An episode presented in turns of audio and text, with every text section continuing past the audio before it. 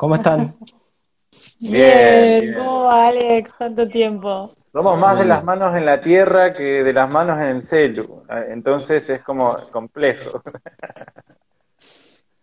Estás, hablando por vos, no por Noelia. Seguro. bueno, eh, para quienes están sumando, les cuento, estamos con eh, Noelia y Gonzalo de Fincas El Paraíso. Esto es, bueno, van a contar ellos qué es, pero están en Trenquelauquen, ¿no? Eh, cuenten ustedes, a ver, preséntense ustedes que, es mejor que lo haga yo. Yo después sumo lo, que yo veo de afuera, digamos. ¡Qué peligro! después cuento cómo llegué yo allá. Dale, empieza. Vamos. Estamos al lado, por eso nos miramos. No, somos buenos manejando cámaras. Bueno, somos un, un, proyecto lindo, ¿no? Así lo vemos nosotros. Eh, un proyecto que intentamos llevar adelante con, con mucho esfuerzo, con Noé, acompañado siempre tratando de rodearnos con, con, gente linda, con gente buena que nos se ha sumado desde el primer día en todos los aspectos, digamos, eh, y tratamos de hacer alimentos, siempre, ¿no? Es como el objetivo número uno es hacer alimentos. Eh, en eso, con todos los aciertos, los errores, y la búsqueda continua, ¿no? De, qué alimento hacer, cómo lograrlo, cómo hacerlo, eh, y preguntando, estudiando y, en eso estamos, en una chacra, en Trenquelauquen, haciendo cultivos extensivos como trigo, mijo, centeno, trigo sarraceno, eh, tratando de innovar en algunos otros cultivos como girasol, soja, maíz, que es lo más conocido, digamos, pero eh, porotomún, con algunos errores y aciertos, y eso todo que es lo que más o menos conocen a nivel país. Y a nivel local, con la hortícola, ¿no? Con las gallinitas poniendo huevos en, los gallineros móviles y, y, bueno, en general desde la producción eso, ¿no? Bien. Eh, para dar una dimensión, ¿qué, qué, espacio tiene Fincas El Paraíso? Eh, en tamaño, digo, ¿no? Claro, sí. En Trenquelauquen, en Trenquelauquen tenemos una, una chacra de 50 hectáreas, eh, en la que tenemos una, una, producción bien diversa de, todo lo que fui nombrando anteriormente. Y tenemos una, una familia asociada en Francisco Madero con otro campo de 70 hectáreas. Eh, Nacho, Mercedes, bueno, todas esas familias que, bueno, también son, es otro campo que son productores que se unieron a nosotros y que, bueno, ahí vamos generando vínculos para poder aumentar el volumen y que llegar más lejos con la harina y los fideos y todas esas cosas que nosotros hacemos. La, la, historia de ellas es lindo de contar también porque es una familia que se agrega a, fincas, digamos, eh, buscando esta, o sea, tratando de resolver, sale, es un campo convencional que se venía produciendo convencional hacía muchos años y, buscan, digamos, restaurarlo, cambiar esa forma de producción a través de la agroecología y, es, es, muy lindo ser el tercer año, me parece, ¿no? con los chicos que, venimos trabajando y, bueno, obviamente con sus altibajos, la, la tierra es compleja de producir, un poco eh, es un desafío que a nosotros nos encanta, pero bueno, día a día nos vamos dando cuenta de que eh, hay mucho que aprender. Pero bueno, ellos, eh, en, este caso es la primera familia que, que, se acercan, se van acercando otras, pero que creyeron fuertemente en esta mirada de apostar a, devolverle vida a los suelos, ¿no? Un poco de esto que siempre hemos conversado, la sustentabilidad desde ese, que empiece, ¿no? En la tierra y después va escalando a, todas las otras fases, digamos, de la producción hasta tener el alimento. Donde ustedes arrancaron igual en fincas, también antes había cultivos convencionales, ¿no? O sea, yo tengo ese recuerdo que ustedes ya estaban haciendo ese trabajo de regeneración del, del suelo, ¿no? Claro, sí. Lo que pasa es que había ganadería puntualmente, hasta donde yo recuerdo. No sé si había, producían algo más. Acá Gonza debe tener mayor registro, pero eh, había mm, un tambo. Por, por, lo que más se los conoce, después vamos a llegar al punto de la comercialización, pero digo, es por el trigo y el centeno. Yo me acuerdo cuando estuve allá, eh, pasé por arriba de ese trigo, ahí plantado hace poquito.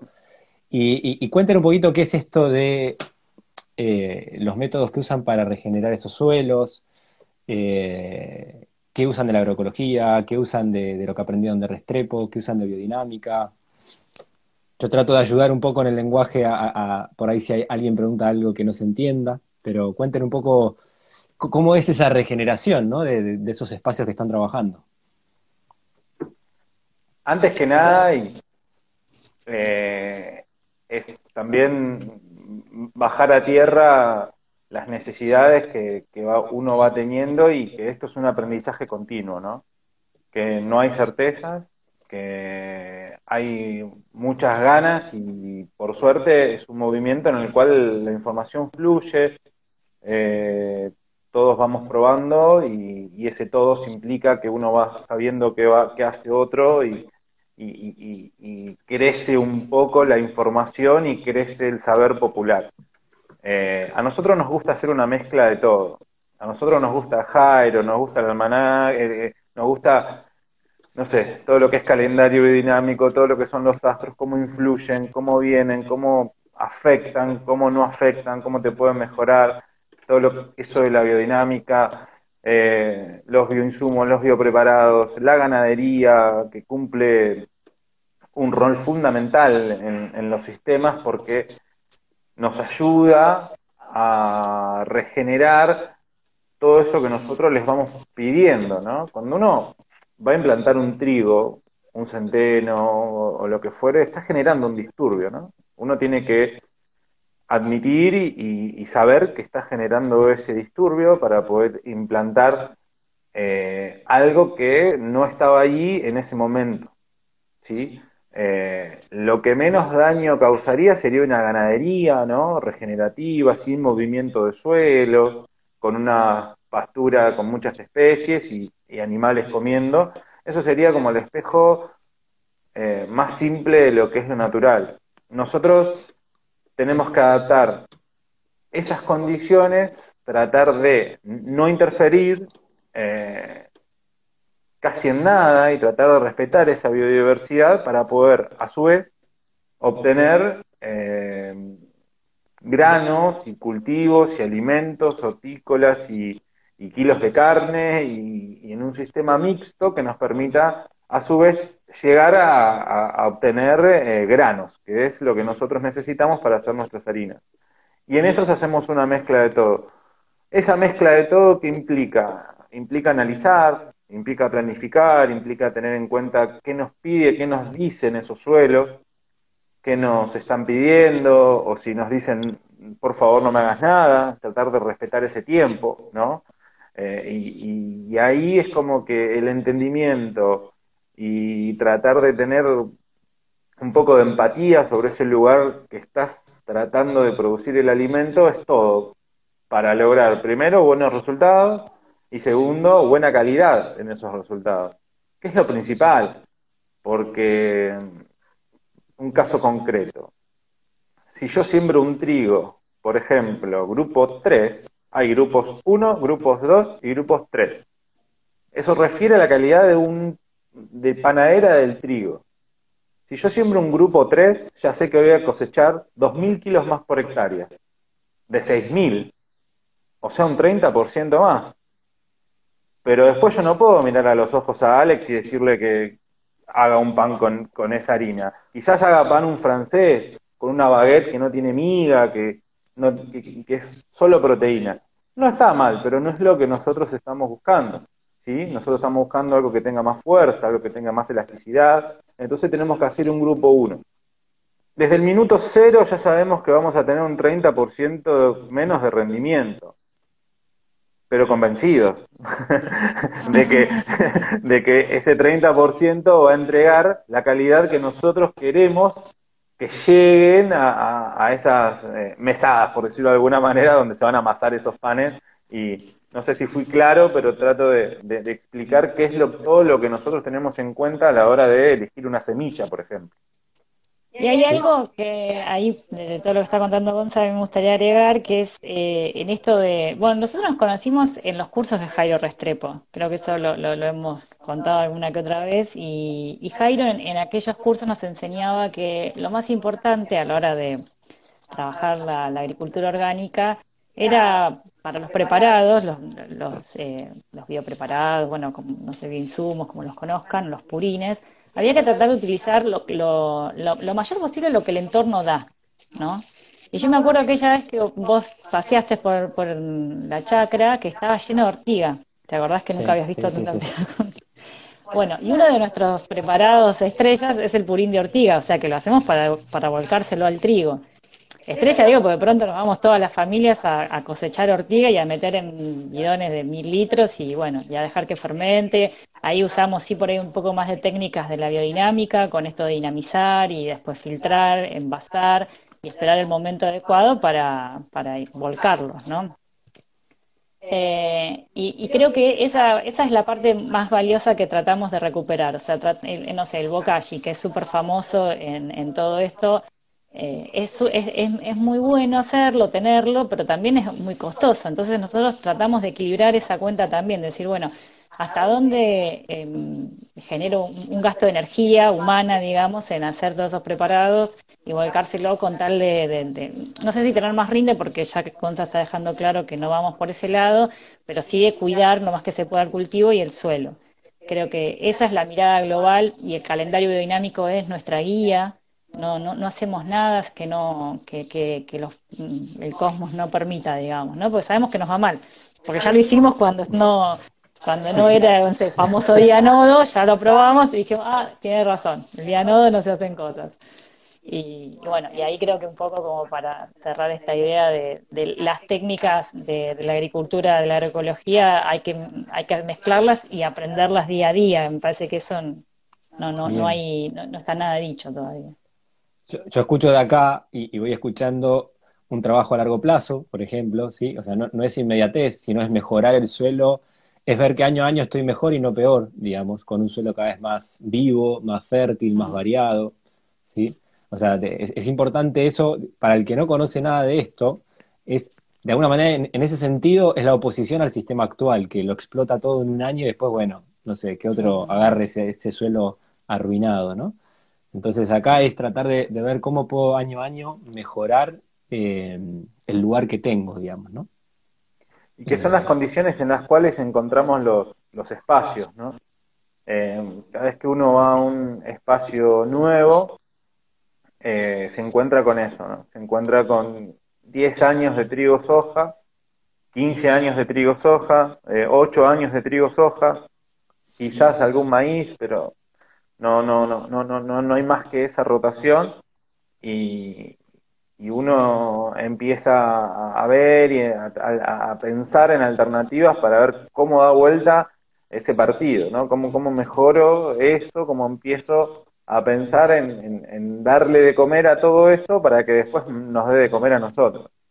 Eh, y, muchas veces nos toca, como este año, eh, dividir el alquiler por un solo cultivo y, dejar descansar y hacer cultivos de cobertura para tener solamente el suelo cubierto durante dos estaciones en el año y, respetar esos tiempos, ¿no? que es lo más importante. Eh, porque si vos cortás la máquina tarde o temprano se va a romper y estamos para otra cosa. Bien, bien. Y la, entrada de los animales tiene que ver con eso, digamos, con, la regeneración de ese suelo, ¿no? Están, están haciendo algo así de ganadería regenerativa, de aves, ¿qué, tienen en ese, en ese ámbito animal? En ese orden, en ese orden. Eh, tenemos un, un, proyecto que colabora mucho con nosotros y nosotros colaboramos mucho con eso, que se llama Semillas de la Tierra, de 9 de julio, y, bueno, en, eso estamos eh, arrancando con un sistema de producción de carne orgánica, eh, orgánica certificada en este caso, eh, y, las vaquitas entran en un sistema en el cual, imagínate que una vaca que pesa unos entre 300 y 450 kilos, consume el 3% de su peso vivo por día.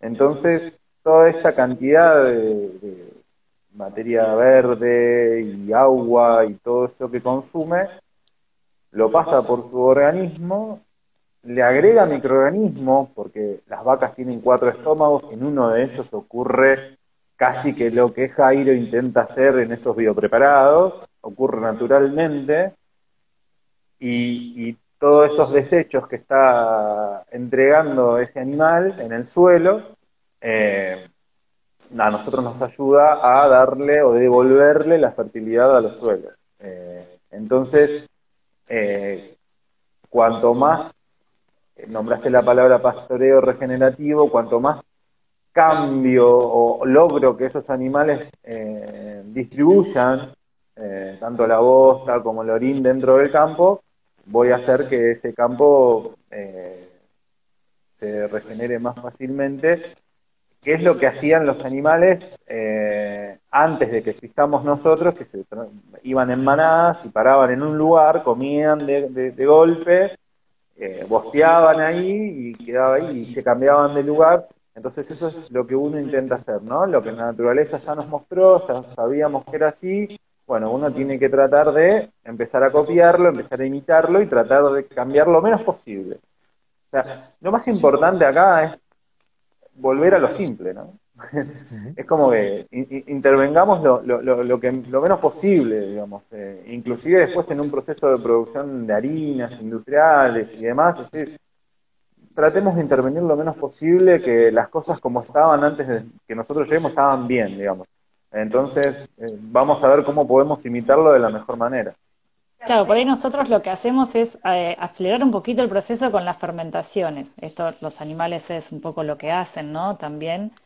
Entonces, de ahí es que eh, es tan importante que el sistema esté armonizado, sea un sistema mixto, ¿no? De, de, de, agricultura y de, y de ganadería, donde después esos animales anulados rotan, se, siembran en ese, en ese suelo y eventualmente todos estos preparados que se hacen es acelerar esa fermentación para volcarla al suelo y que toda esa materia orgánica sea lo más viva posible, ¿no? que esté recontra preparada para recibir el cultivo, porque hay que entender que uno le genera un estrés a ese suelo, ¿no? En, ningún momento tenía ganas de que le siembres tantas semillas, ¿no? una al lado de la otra.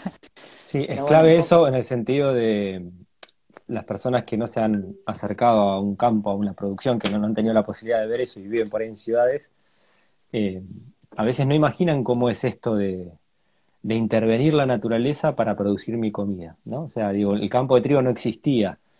Yo necesito grano para hacer la harina, para hacer mi pan o para hacer la tarta, y bueno, voy a intervenir una parcela que era un ecosistema estable de alguna manera.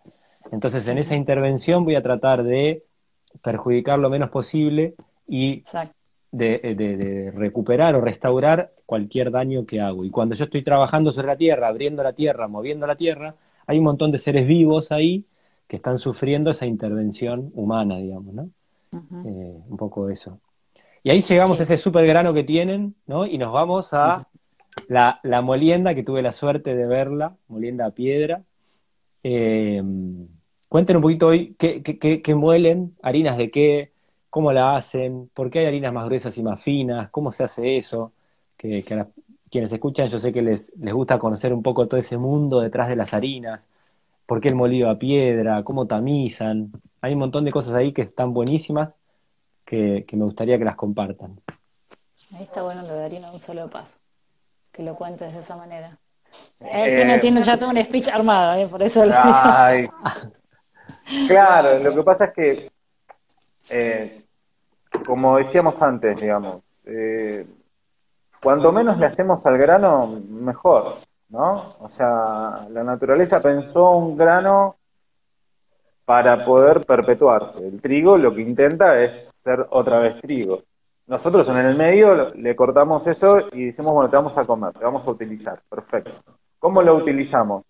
Y si yo quisiera ganar muchísimo más dinero, haría 10.000 cosas con el trigo. Lo mojo, lo seco, le saco el germen, le pongo el germen, le vuelvo a agregar salvado, le saco salvado, le pongo acá. Eh, y ahí gano muchísimo dinero, la fortifico, todo.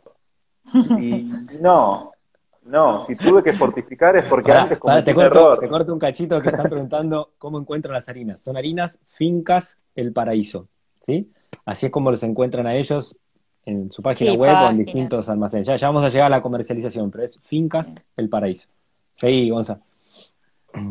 y, entonces en, ese proceso de que nosotros empezamos a pensar de cómo agregarle valor a esos granos que estábamos eh, teniendo y que se estaban siendo cada vez más, bueno, tenemos que intervenir lo menos posible y entendimos que con la piedra íbamos a llegar a, a, esa casi nula intervención, porque cuando entra el trigo al molino, en un solo paso se transforma en harina, en un golpe.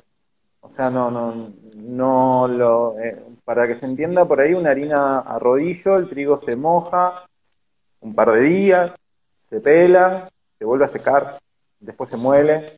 Y si quiere una harina integral del mercado, se le vuelve a agregar la cáscara que le saqué el día anterior. Una locura. O sea, entonces, el, en el molino a piedras entra el trigo y por el impacto de dos piedras ranuradas, que por una, como si fuese un secarropa, hace que salgan hacia afuera, sale harina.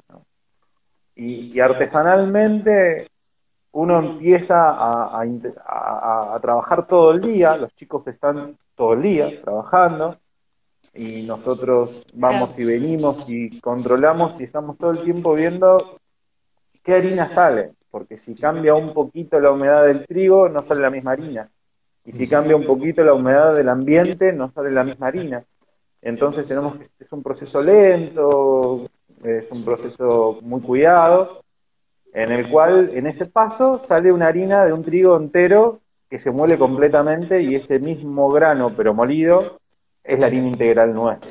En esto de, las harinas de un solo paso, como dice Gonza, em, lo que nosotros priorizamos es la calidad del grano, o sea, intervenir lo menos posible en esos nutrientes, en todo esa, mm, ese alimento que intentamos eh, cuidar tanto en el, en el campo, cuando lo traemos al molino, la idea es que siga lo más intacto posible. Entonces la piedra es lo que menos daña, ¿no? Mantiene los aceites esenciales, las proteínas y demás a comparación de otro tipo de moliendas. Y, y, esto lo que tiene que, digamos, y nosotros lo que vamos haciendo después de tener esa primera harina gruesa, ¿no? como le llamamos, ¿no? que tiene el, la cáscara bastante, bastante gruesa, que no a todos les gusta, a algunos les cae mal y demás, le hacemos un proceso de tamizado a, una de ellas para, para quitarle gran parte de ese salvado y empezar a afinarlas, por decirlo así, a, que quede más el, el almidón, ¿no? Una cosa así. Em, el, almidón con sus otras partes, con el germen y demás, porque yo he visto ese tamizado y es simplemente soplar el grano a través de un tamiz de acero inoxidable. no, no, es que... no, no, no, no, gran cosa, claro. Sí, sí, exacto, exacto, es algo simple. Es una tecnología rudimentaria, si se quiere, ¿no? Digamos, artesanal, por eso nunca mejor puesta la palabra artesanal. Eh, eh, eso es todo, digamos, no hay, no hay más, es muy mágico y, y, después es como resulta súper sencillo, ¿no? lo complejo de lo sencillo siempre decimos que es así. Y así sacan eh, la harina gruesa, que sería la harina integral, y la harina tres ceros, que es esa tamizada. ¿Digo bien? Y, una, hay dos, dos mallitas, o sea, dos mallas usamos, una que le quitamos el, más o menos el 10% de salvado y la otra que le sacamos un 40 más o menos. Y es esas que tenemos, la integral, la integral fina y una que llamamos tipo tres ceros, que es como más blanquita del color, pero obviamente que tiene, es una semi-integral fina, por decirlo así. Más, Los panes logrados con estas harinas siempre van a ser color marrón, digamos, porque nunca les sacamos. Son, son así porque yo la uso, así que doy fe. son marrones. Eh, es, más pesado o menos pesado a nivel de cantidad de salvado, pero siempre son panes eh, integrales y marrones para el que los conoce así. Bueno, y vos que las usás hace mucho, también te habrá pasado que no todas las moliendas es exactamente igual, digamos, por ahí, obviamente va cambiando, qué sé yo, no, no es que cambia, bueno, el trigo cambia de una campaña a otra, eso es obvio, no es el mismo trigo, siempre es el nuestro, pero a veces, qué sé yo, los molinos estaban regulados distintos, no sé, y, sale un poquito más gruesa, más fina, eh, qué sé yo. Un poco es así, estas harinas tienen ese, esa sorpresa. Pero bueno, y el centeno, digo, para seguir con el tema de los granos, es, es, es lo mismo, digamos, es, es la misma molienda, tenemos el centeno integral, que es así como viene el grano en la tolva, se muele y sale, y otros que ya empezaron a pedirnos que por favor le saquemos la cáscara, que es muy grueso, que no les resulta cómodo, bueno, eh, le sacamos esa cáscara, sí. yo fui uno de ellos. sí, es que a raíz tuyo yo la empecé a probar también con más fino y me encantó. Para alimentar la masa madre está buenísimo. para hacer panes 100% de centeno, eh, cuando está tamizado se logra algo muy maravilloso. Sí, no, tenés razón. Y así que bueno, nada, incorporamos entonces el centeno fino, integral fino, y bueno, estamos comercializando esos, esas dos variedades de centeno. Bien, bien. ¿Y se están mandando a hacer? No, te, perdón, te iba a preguntar sobre, habías contado de Sarraceno, mi hijo, escuché que querían poner eh, porotos Moon, ¿no? ¿Van por ahí también por todos esos otros granos? Mi hijo y Sarraceno ya, ya, los tenemos. Eh, vengo recién de terminar de cosechar mi hijo, eh, así que prontito volvemos con, con el mijo y, Sarraceno, que ahí lo importante es sacarle toda la cáscara, ¿no? Eh, porque, bueno, las dos cáscaras, tanto de Sarraceno como de mijo, son granos de verano, eh, tienen otra composición y son muchísimos más fibrosos y no está bueno para la digestión. no, no, no, no, nos gusta ni siquiera cómo nos queda de sabor, entonces le, sacamos casi todo lo que se pueda, siempre un poco queda, porque es muy artesanal el proceso, pero la idea con esas harinas es lograr harinas que no tienen gluten, eh, que tienen toda otra información, que es el sol de verano, que es otro, otro tipo de plantas, son otro tipo de gramíneas, tienen otra información eh, de, alimento, ¿no? Como adentro es otra cosa completamente, completamente diferente, más allá de gluten sí, gluten no. Que, para nosotros, bueno, es una discusión que ya quedó para, para, para otra charla entera, lo de gluten sí, gluten no, eh, pero eh, entendemos que a veces estas harinas ayudan a complementar eh, lo que es la cantidad de harinas que uno puede tener a la hora de pensar en cómo alimentarse. Entonces tienen otras cositas que, está buenísimo tenerlas. Igual es importante aclarar que nuestras harinas no son, que estas, de mijo y sarraceno, no son sin TAC, digo, porque hay, hay, hay contaminación cruzada, están todos en el mismo espacio, digo, si hay alguna persona celíaca que, bueno, que pruebe, no sé, que vea antes, porque no, no, no, no tenemos un proceso de trazabilidad, mm, al menos el que requiere la industria, ¿no? Eso es, importante aclararlo, digo, por, igual no tienen gluten, digamos, que se entienda eso, pero... Sí, sí, no tienen gluten en origen, pero pueden tener en la, en la contaminación de almacenamiento, de lo que sea. Bien, ¿y cómo, cómo está haciendo la comercialización de, de, esto a todo el, porque llegan a todo el país de una manera u otra? ¿Cómo, cómo fueron armando ese lazo con el consumidor? ¿Es venta directa? ¿Van a través de, de ferias, de comercios? ¿Cómo, están eh, trabajando las harinas? ¿Qué es lo que más circula? Porque después tenemos el mundo de la verdura que lo tocamos en un ratito, pero digo, lo, que viaja por provincias, digamos, claro. Y, y, el desarrollo de las harinas empezó eh, eh, prácticamente, eh, primero quisimos que lo aprueben los panaderos, porque la verdad que confiábamos un montón en lo que estábamos haciendo, pero no teníamos ni idea cómo respondía ese trigo, esa harina. Nosotros no venimos de familia molinera, ni mucho menos, entonces esto es pura experimentación. Y al principio fue así, mandar muestras a, distintas panaderías de allá de Capital, que es donde por ahí uno más referenciado tenía, después acá en Santa Rosa, bueno, unos amigos de tren que también, y, y nos fueron, se fue afianzando, digamos, la, nos fueron diciendo que eran buenas, que más o menos estaba bien, que se trabajaba, y ahí fue donde el primer, digamos, gran segmento fueron ellos, las panaderías, y a poco nos fuimos animando a fraccionar, por eso la, la, presentación de kilo, que es re importante para poder llegar a las familias.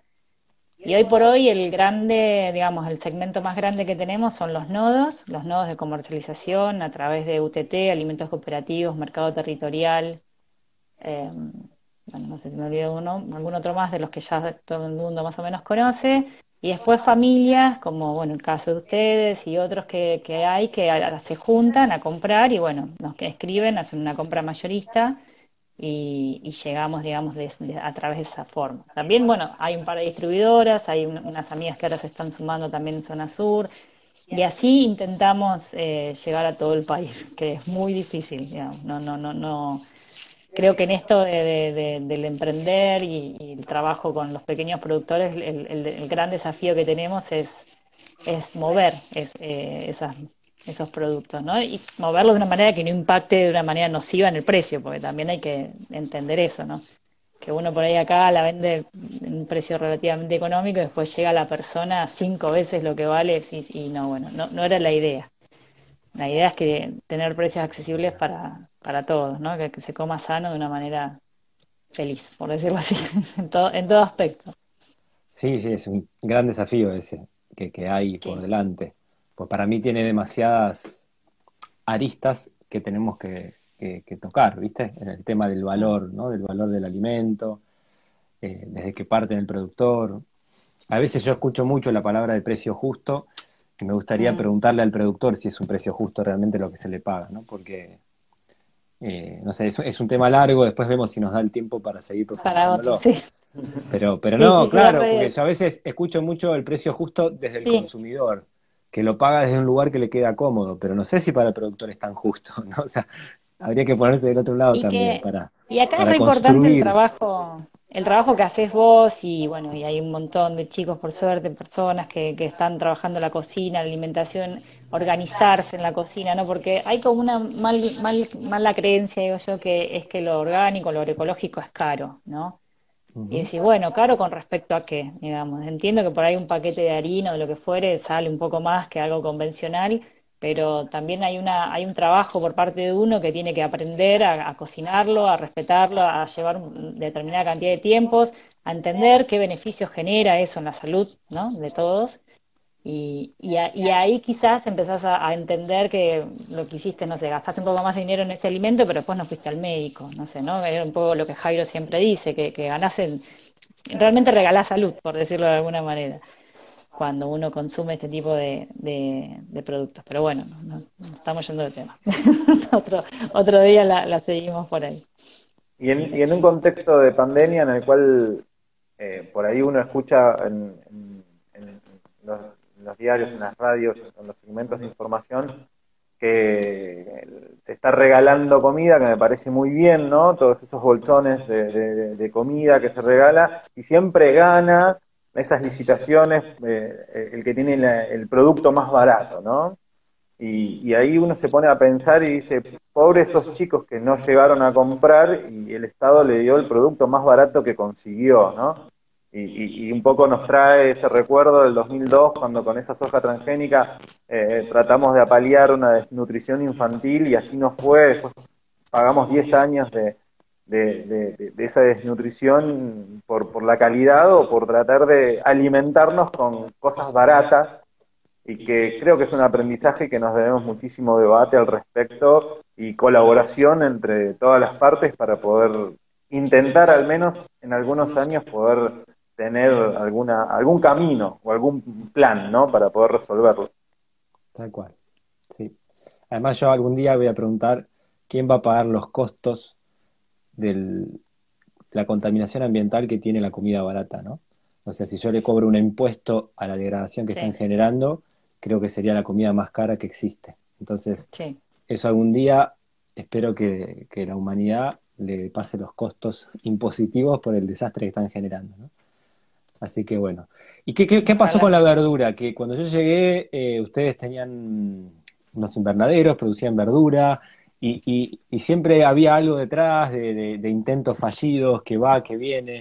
O sea, eso era muy local, se había generado una cadena de producción y de abastecimiento, ¿no? Un nexo ahí de familias del pueblo de Trenquelauquen, comercializar en ferias. ¿Cómo fue toda esa aventura?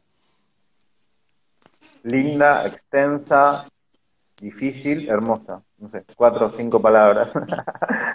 sí, en pie. La verdura. sí, está todo en el mismo lugar. Eh, cada vez un poco menos, quizá las dificultades en la comercialización local debido a la pandemia eh, hace que sea muy difícil de planificar una, una huerta.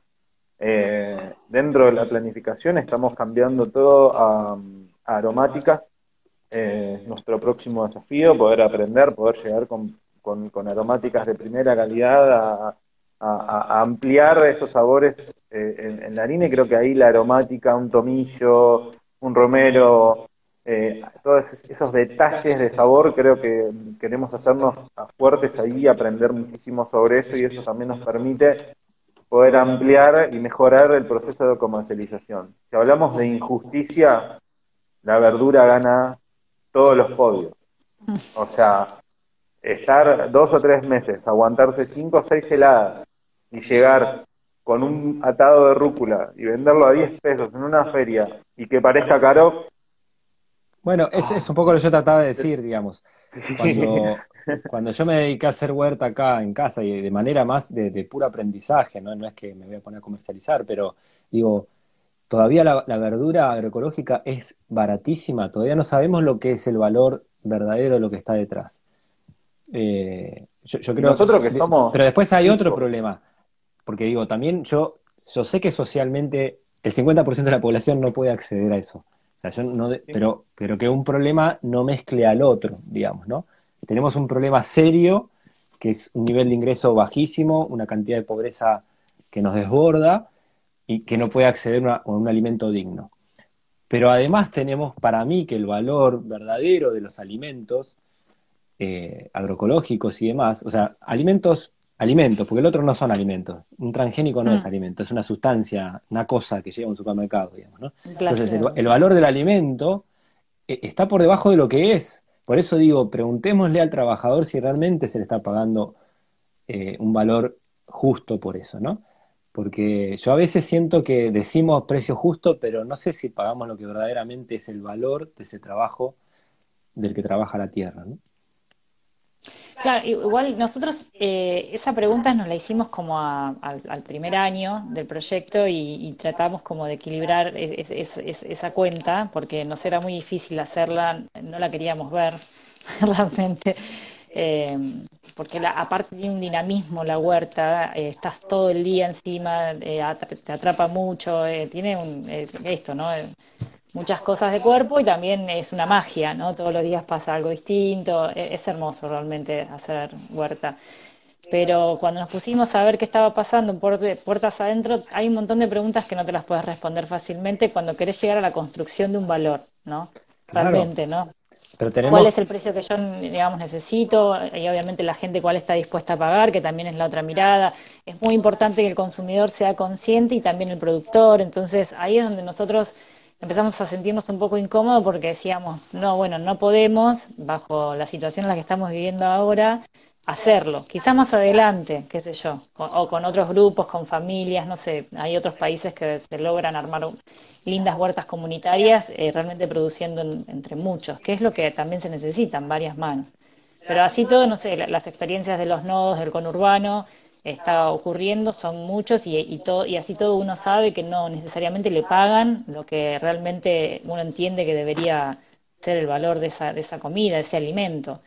Entonces, no sé, e, es un debate para, abrirlo y, y, no tener miedo de darlo porque creo que, que es, es, muy importante, sobre todo para las generaciones futuras, si queremos de acá, pensando en lo que decías al principio, de, de instalar una agricultura orgánica a largo plazo en todo su, Es alimento, es alimento. A mí me pasa con dos áreas particularmente, porque me tocan de, cerca, que es el alimento y la docencia, ¿no?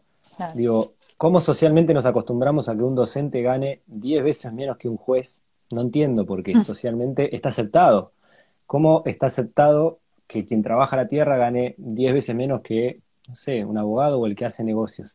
Entonces son debates que en algún momento van a tener que llegar, porque eh, es, es, lo que forma una sociedad, digamos, ¿no? Si no es el alimento y no es la, la, docencia, la, la eh, creo que, que, es el ABC, digamos.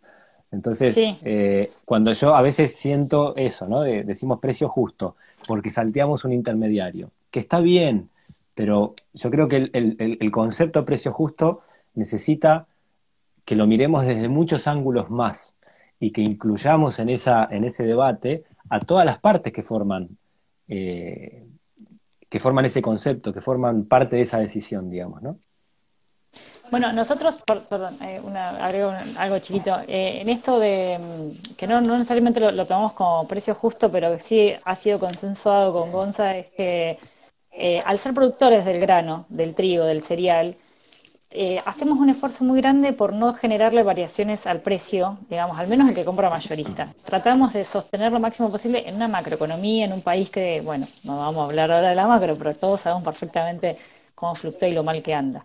Entonces, eso, al menos creemos que eso es un valor, digamos, que podemos aportar diciendo, bueno, si yo tengo la materia prima esencial, tengo un par de costos, obviamente, que no los puedo manejar, ¿no? El, movilidad del producto, lo que fuere, pero el resto no vamos a estar generando una especulación financiera además con nuestro alimento. ¿no? que es un poco lo que se generan con los commodities. Eso no, no, nos lo podemos permitir porque, bueno, de hecho, si no, no estaríamos haciendo este trabajo.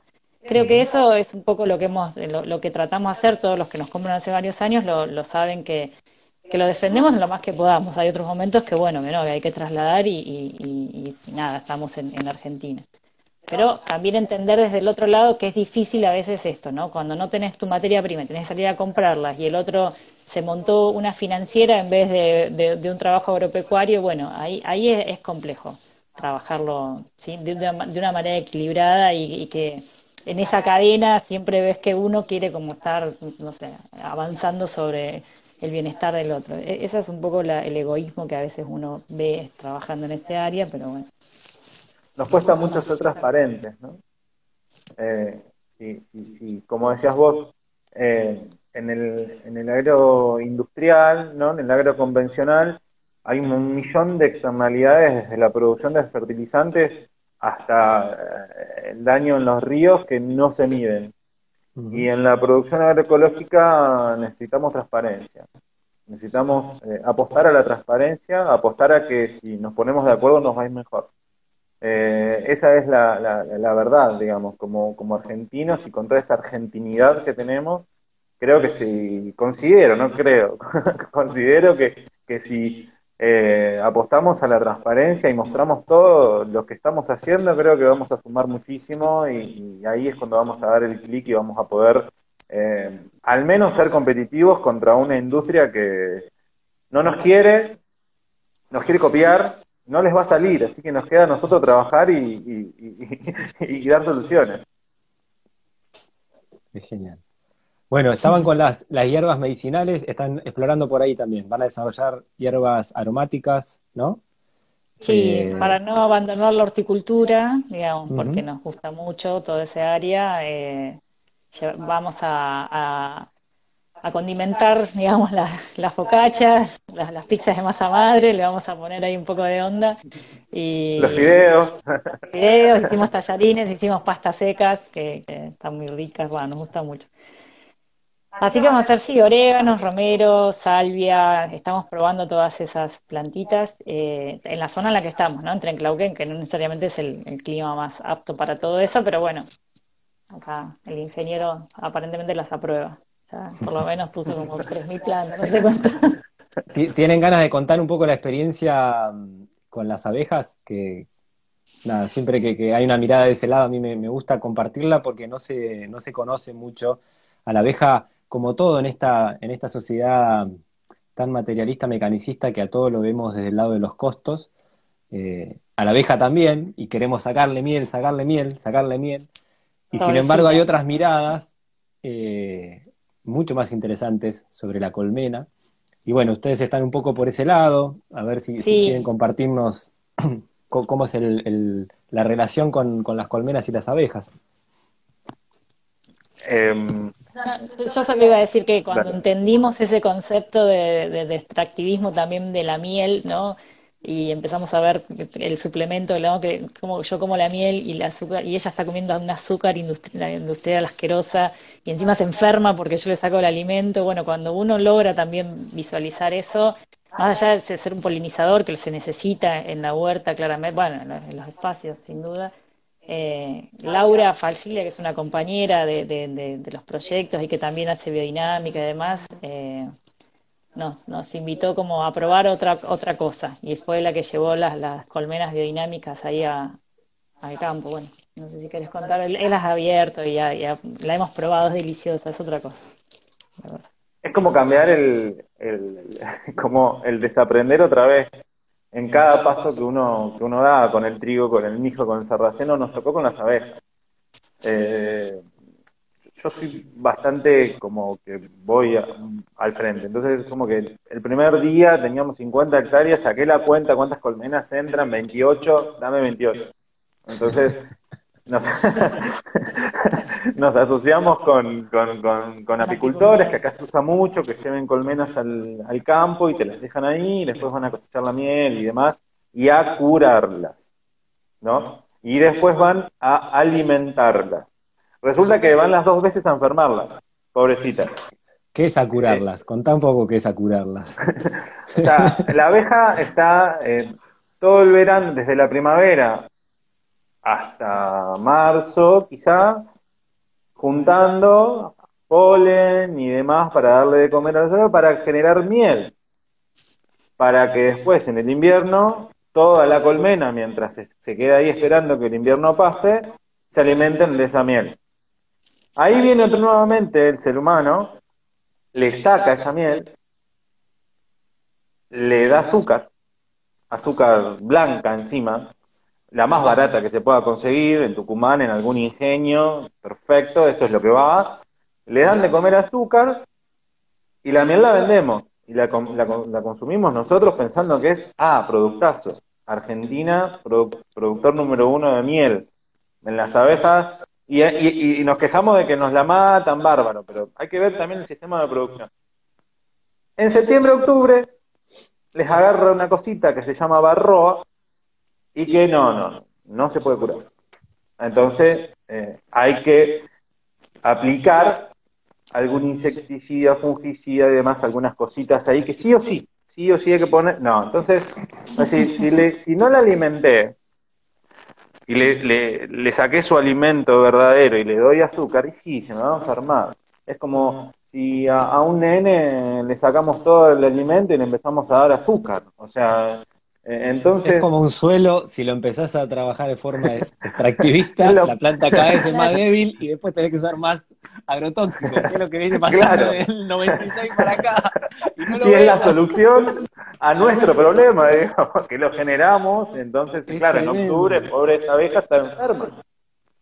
Y, se mueren. Y se, mueren. Y si no le pones eso, se mueren. No, bueno, entonces no. Entonces aparece Lau, que tiene por ahí toda esa mirada, como decía eh, Noé, que, por ahí es más paciente, no quiero decir vieja, pero es la más grande de todos nosotros, y, y bueno, un poco nos, nos enseña y nos tranquiliza, y yo voy a probar con las colmenas biodinámicas, y bueno, y no se enferman. Comen miel. No se enferman. Comen miel. Se le saca solo un panel, ¿no? Para nosotros, no para ellas. A ella le dejas todo el alimento. Nosotros comemos un pedacito de, su, de su colmena. Y realmente uno valora tanto ese sabor, es, es una cosa tan maravillosa lo que ocurre ahí que hasta hasta empieza a entender que es una medicina la miel, ¿no? También como era antes, ¿no? Eh, siempre fue una medicina, la miel en su origen, ¿no? Hay que tomarla poquito porque eso, bueno, ¿no? Obviamente, primero que si te das un poquitito así, no, lo, no estás todo el día despifarrando miel en preparados, en no sé qué, sino lo, lo usas para un té, para cuando estás más o menos mal, qué sé yo, y, y, y, cambia completamente la cabeza, ¿no? Como para también eso, y, y, eso fue lo que nos hizo llevar a sacar las 28 colmenas que había puesto Gonza al principio, nos quedamos con dos, biodinámicas, y no hay más miel eh, industrial de finca. No, Cambió su cabeza extractivista por una, una cabeza sustentable, se empezó a mirar. Hasta vendíamos miel, hasta vendíamos miel, no, vendíamos.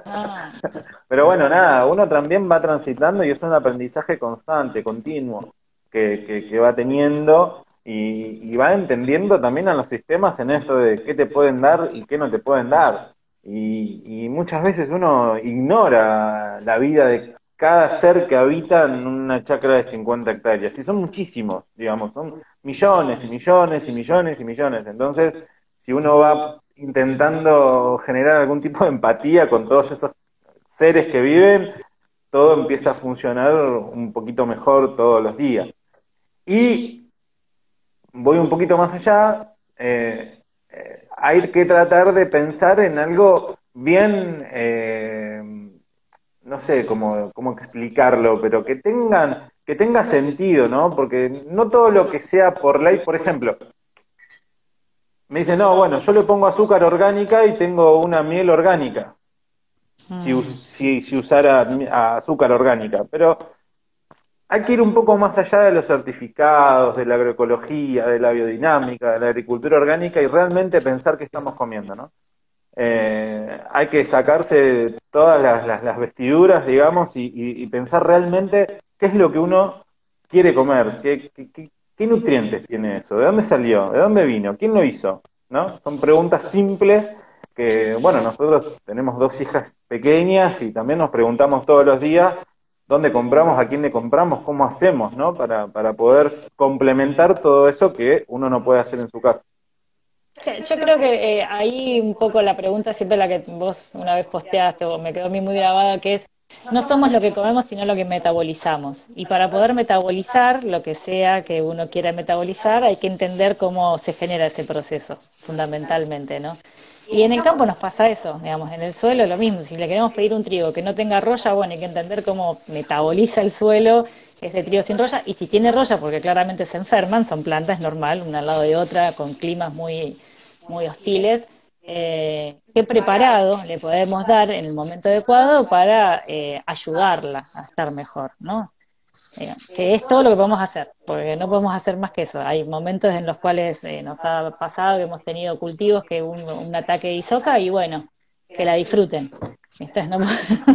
o, o, invernaderos enteros con pulgón. Y sí, qué sé yo, se comieron toda la lechuga. Listo, un estrés nos está marcando que algo eh, hicimos mal.